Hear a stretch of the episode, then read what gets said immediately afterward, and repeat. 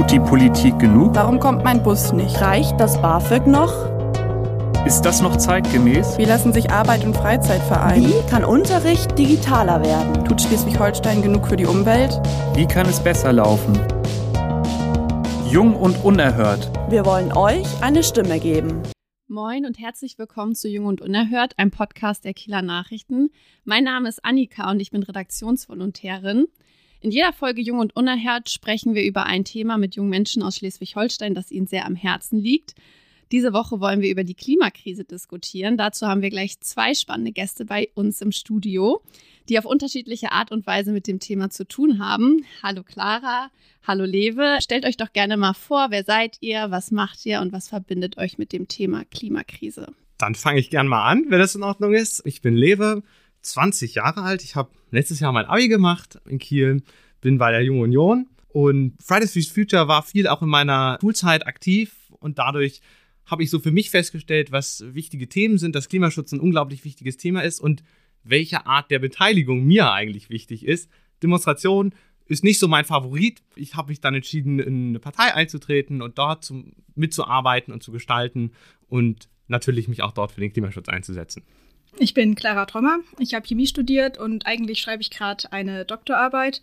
Allerdings bin ich seit ziemlich genau einem Jahr aktiv bei der letzten Generation vor den Kipppunkten ich habe mich vor einem Jahr dazu entschieden, weil ich verstanden habe, diese letzte Generation, die die Klimakrise jetzt noch bremsen kann, das sind wir alle. Und die Klimakrise betrifft uns alle. Letztes Jahr sind auch in Deutschland tausende Menschen während unglaublicher Hitze gestorben. Die Wälder in Brandenburg brennen jetzt schon wieder. Und ich habe mich entschieden, lieber jetzt den Alltag zu stören, damit wir alle in wenigen Jahren auch noch einen Alltag haben, der ein Leben wert ist.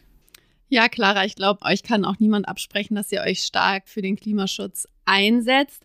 Allerdings erfahrt ihr ja für eure Klebeaktion auch teilweise sehr viel Hass, gerade so von den Autofahrern, die euch dann beispielsweise beschimpfen.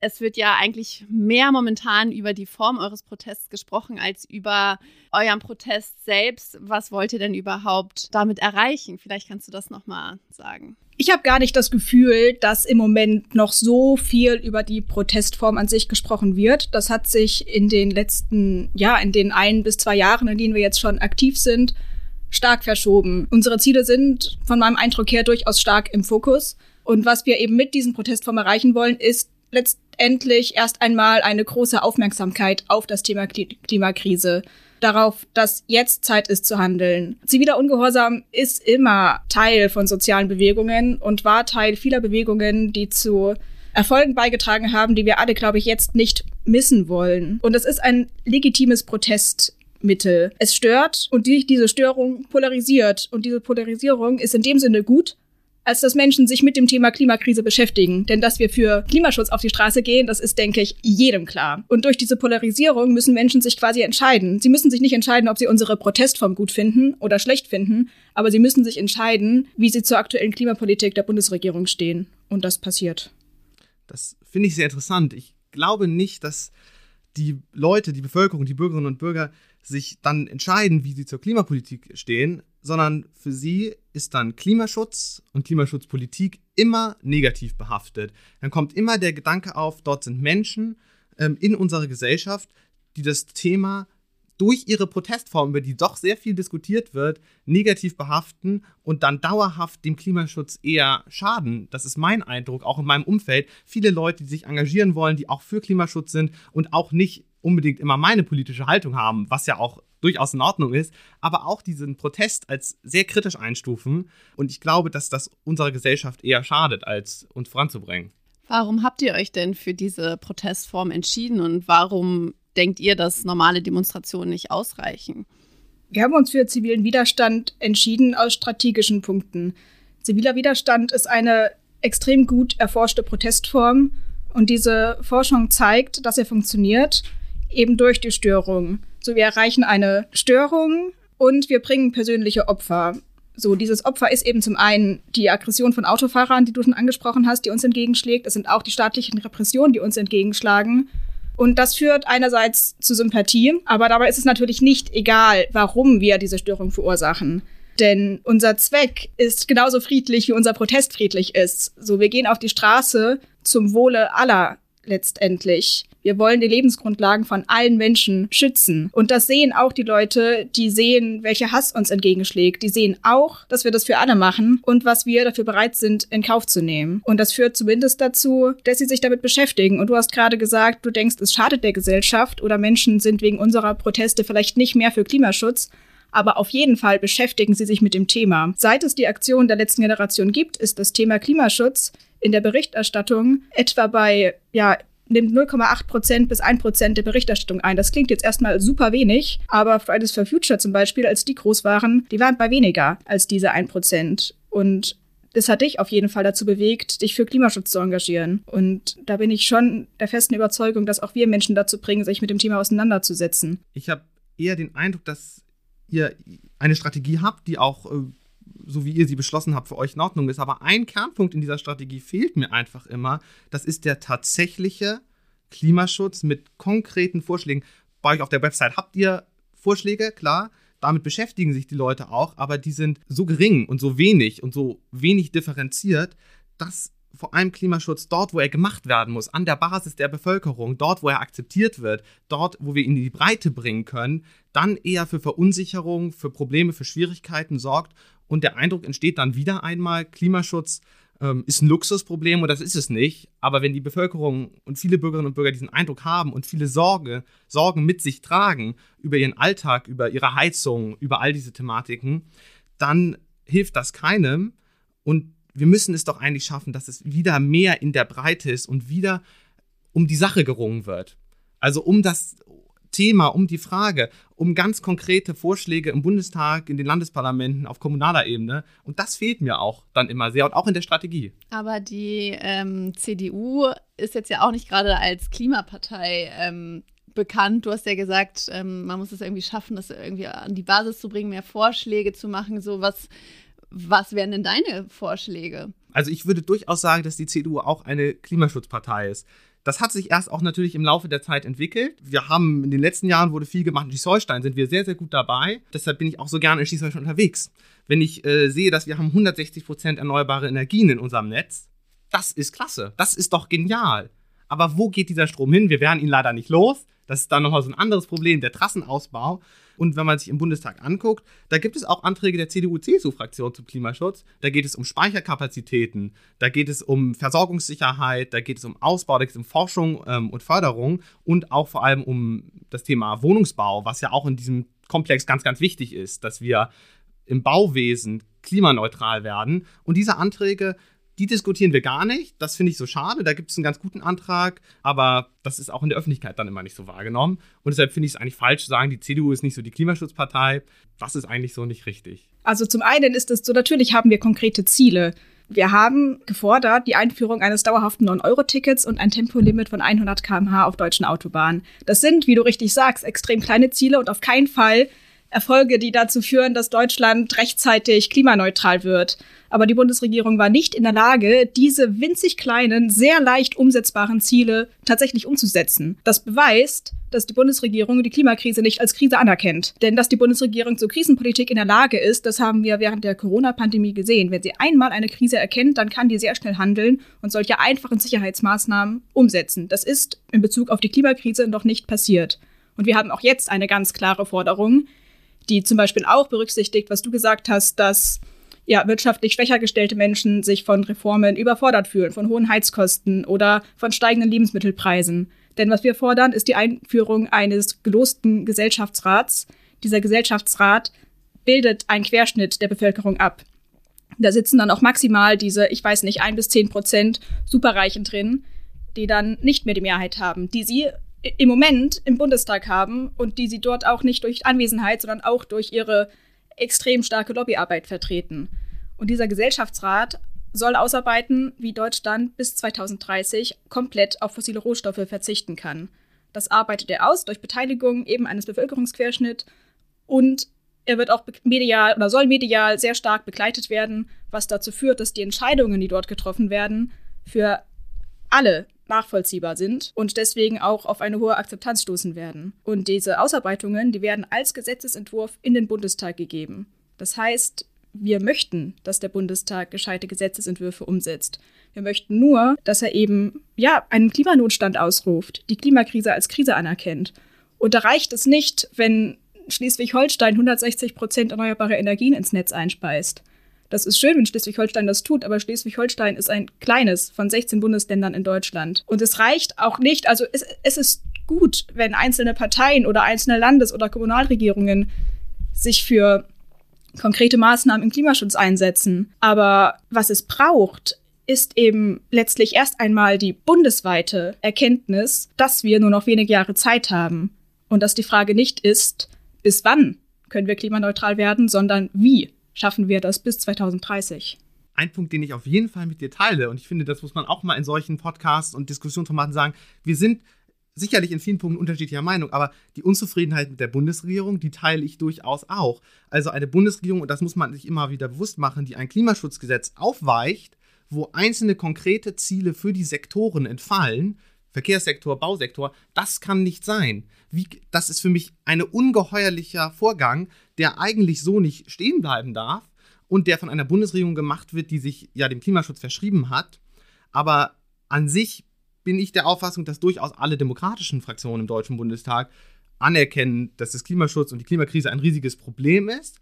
Ob da die richtigen Schlüsse draus gezogen werden, ist eine andere Frage. Vielleicht kommen wir noch einmal zurück ähm, nach Schleswig-Holstein, weil ich würde sagen, wir haben jetzt ja schon darüber über die Protestform gesprochen und egal wie man auch über eure Protestform streiten kann, die Forderungen sind ja eigentlich wirklich nicht so riesig. Und trotzdem habt ihr von der Jungen Union das Treffen mit der letzten Generation und Ulf Kämpfer verurteilt und ja auch gesagt, dass sich die letzte Generation nicht an demokratische Spielregeln hält. Kannst du da noch mal sagen, inwiefern ihr denkt, dass die letzte Generation sich nicht an demokratische Spielregeln hält und warum ihr dieses Treffen verurteilt habt?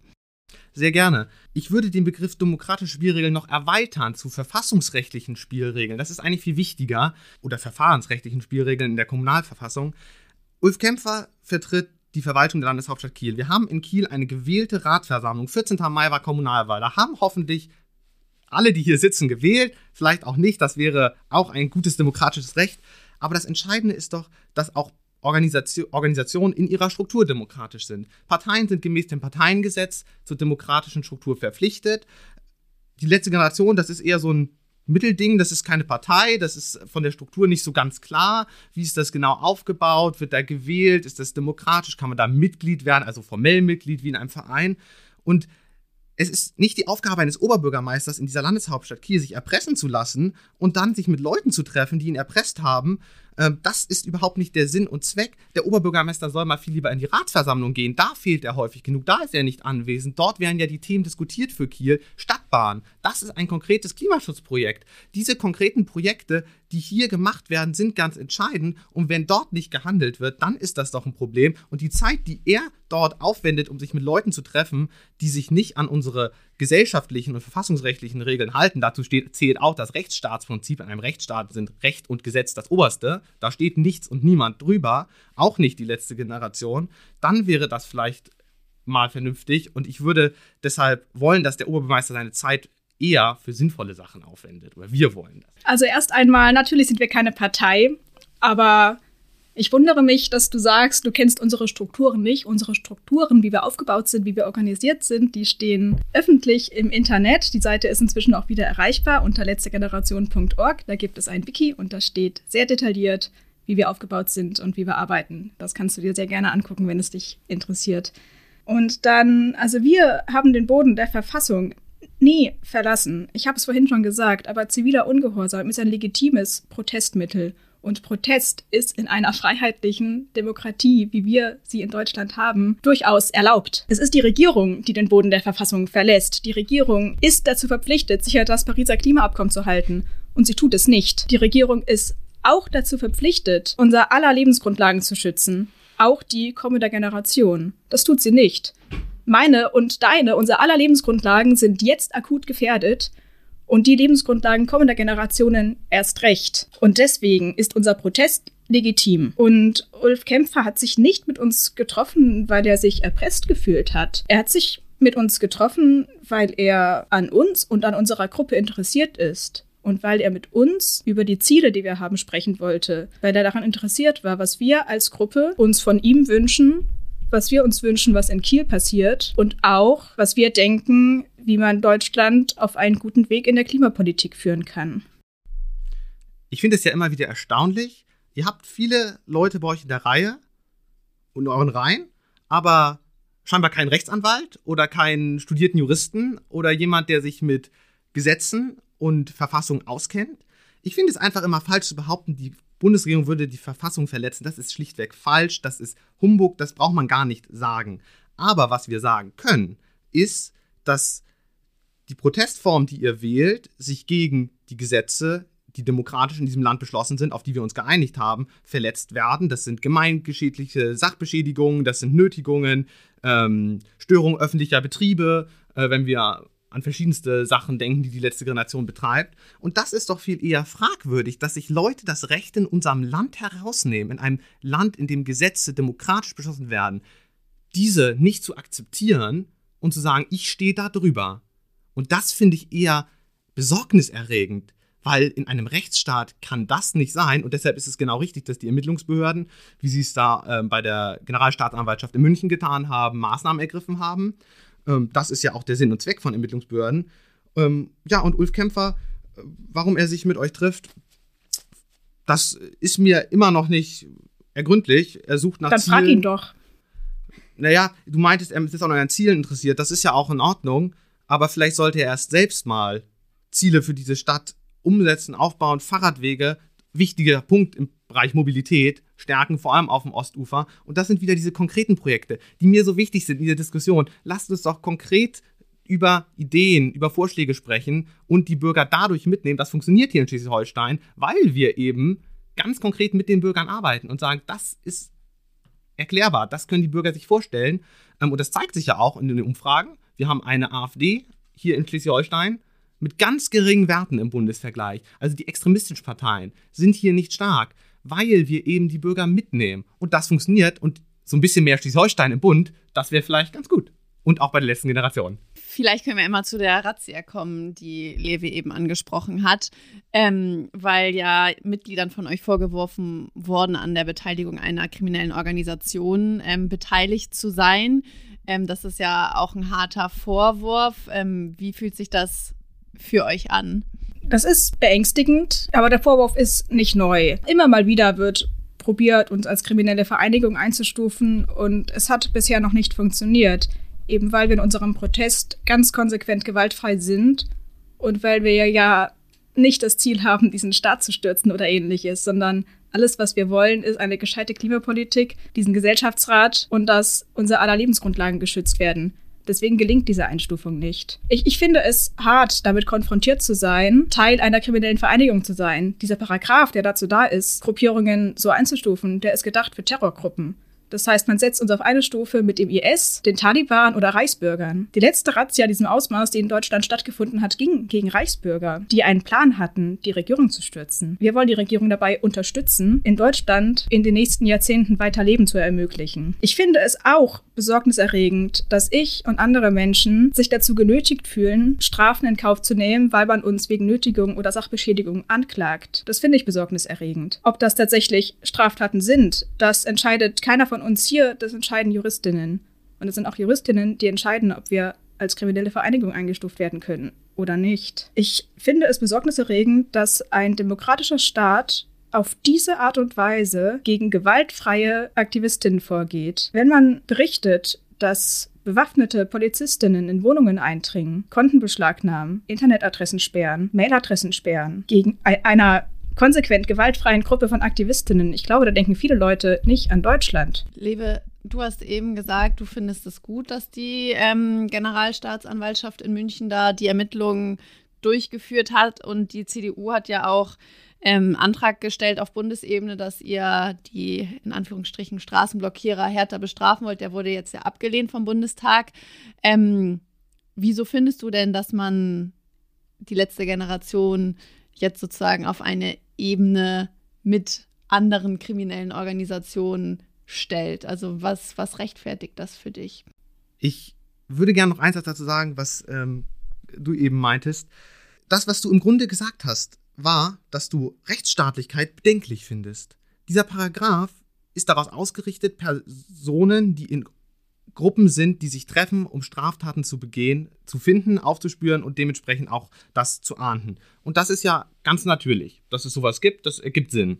Ich halte das für richtig, dass die Ermittlungsbehörden aktiv werden. Was du immer wieder vermischt und auch die letzte Generation ist Regierung versus Ermittlungsbehörden.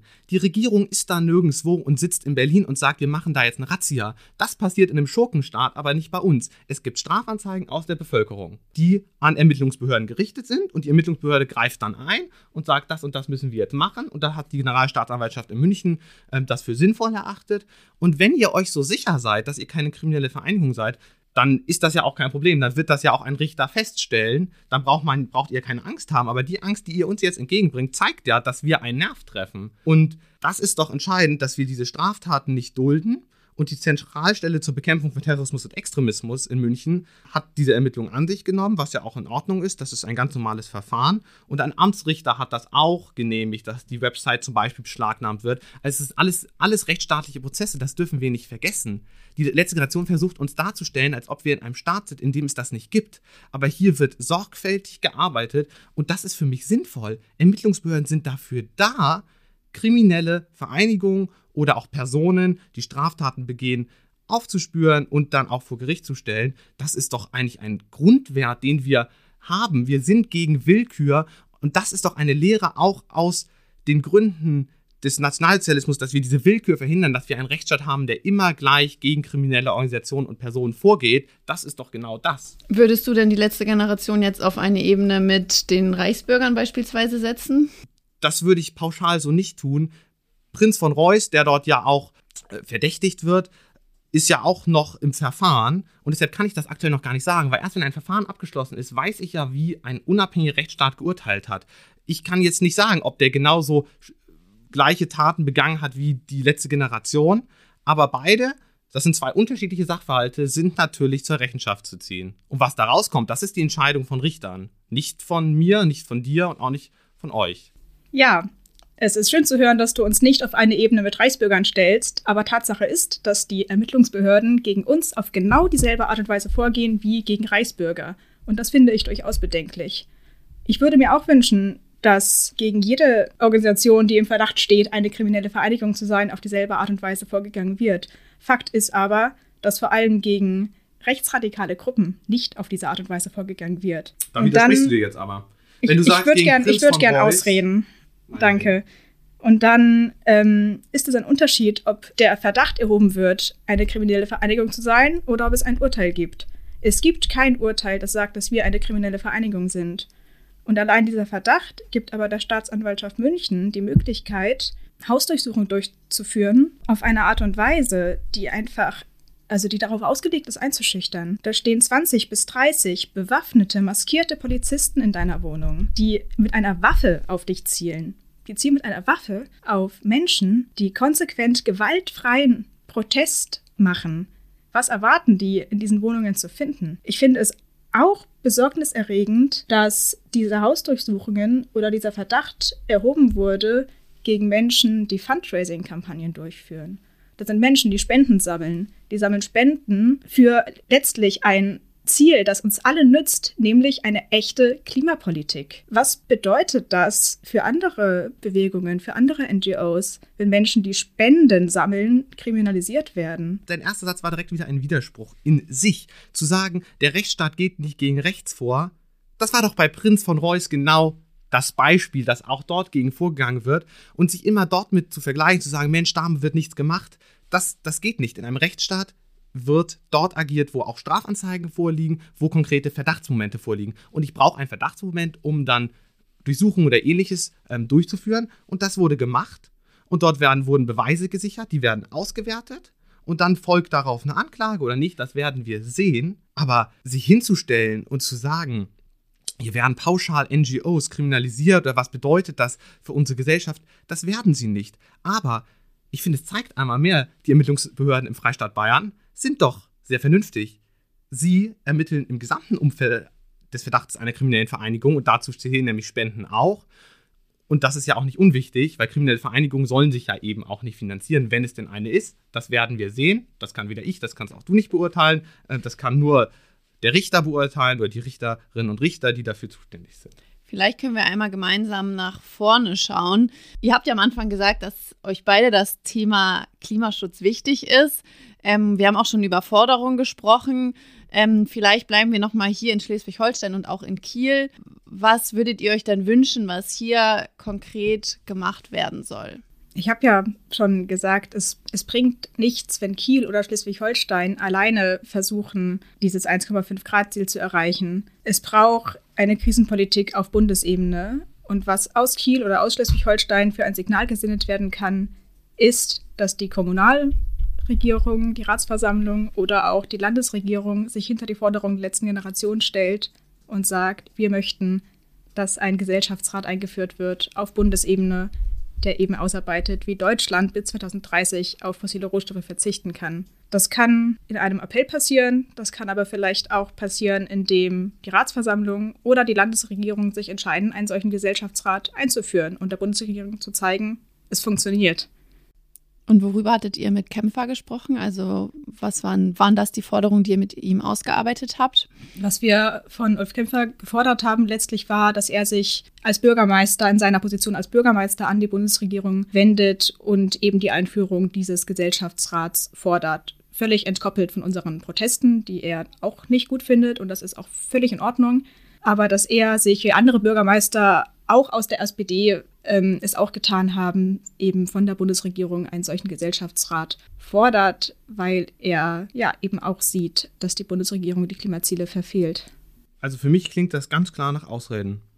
Wir in, Stadt, in der Stadt können nichts machen, im Land können wir nichts machen, es muss alles im Bund, es muss alles auf UN-Ebene passieren. Das sind einfach alles nur Ausreden. Und Bürgerräte, das muss man auch mal so ganz deutlich sagen, funktionieren nicht. 2015 gab es einen Bürgerrat Klima, das war ein Flop. Bürgerräte sind nicht repräsentativ, das geht schon nicht mit 160 Leuten. Statistiken zeigen, man braucht mindestens 1000, 2000 Leute, um überhaupt repräsentativ die deutsche Gesellschaft repräsentieren zu können. Und die Ablehnungsquote bei solchen Bürgerräten, wie hoch sind die? Nicht 80, nicht 85, sind 90 Prozent. Die meisten Leute, die dazu angeschrieben werden wollen, ist gar nicht. Und wir haben ja einen Bürgerrat.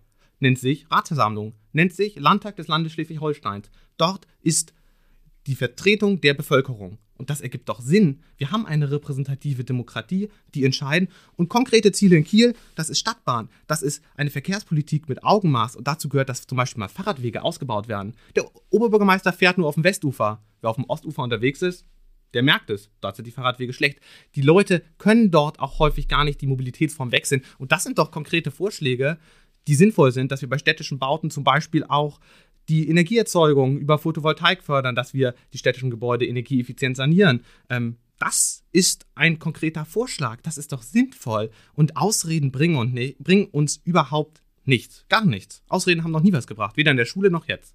Wir merken ja, dass da auch unterschiedliche Meinungen bei euch beiden sind. Vielleicht als letzte Frage, was müsste denn passieren, damit CDU, Junge Union und letzte Generation es schaffen, sich anzunähern oder vielleicht auch ein Kompromiss zu schließen? Ich ähm, würde sagen, die CDU sollte sich vor der Diskussion über unsere Protestform einfach mal entkoppeln und sich damit auseinandersetzen, ob unsere Forderungen vielleicht wirklich gut für die Welt sind. Die CDU könnte sich auf allen Ebenen dazu entscheiden, wenn nicht direkt den Gesellschaftsrat zu unterstützen, dann doch wenigstens darauf hinzuarbeiten, dass Deutschland einen Klimanotstand ausruft. Ich glaube, dass äh, damit wir zusammenkommen, wäre es vielleicht sinnvoll, erstmal die Protestform abzulegen. Wir sind immer Freunde des Rechtsstaates und deshalb, das ist für uns gar nicht möglich, mit Leuten ähm, irgendwie zusammenzuarbeiten, die das missachten.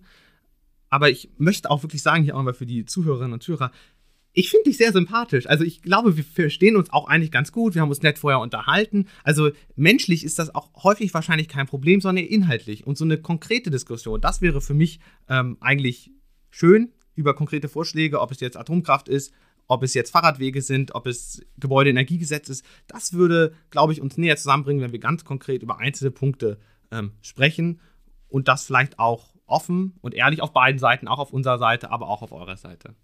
Wir sind jederzeit gesprächsbereit. Wir sind im Gespräch mit PolitikerInnen auf Bundes-, auf Landes- und auf Kommunalebene in ganz Deutschland. Mit denen reden wir über sehr konkrete Dinge. Aha, auf eurer Webseite sind zwei Dinge. Bürgerrat und 9-Euro-Ticket. Sonst. Da kann ich nur sagen, nichts. also wenn Menschen aus der CDU, ob in Kiel, ob in Schleswig-Holstein oder auf Bundesebene ein Interesse daran haben, mit uns zu sprechen, dann schreibt uns einfach eine Mail und wir kommen zusammen das ist sicherlich ein gutes Angebot, da will ich nochmal Danke für sagen natürlich. Wir warten wahrscheinlich erstmal die Ermittlung der Generalstaatsanwaltschaft München ab und dann können wir nochmal weiter gucken. Ich freue mich erstmal, dass ihr beide heute hier wart und bereit wart, mit uns über das Thema zu sprechen. Ähm, vielen Dank euch, danke fürs Zuhören und bis zum nächsten Mal. Das war Jung und Unerhört, ein Podcast der Kieler Nachrichten.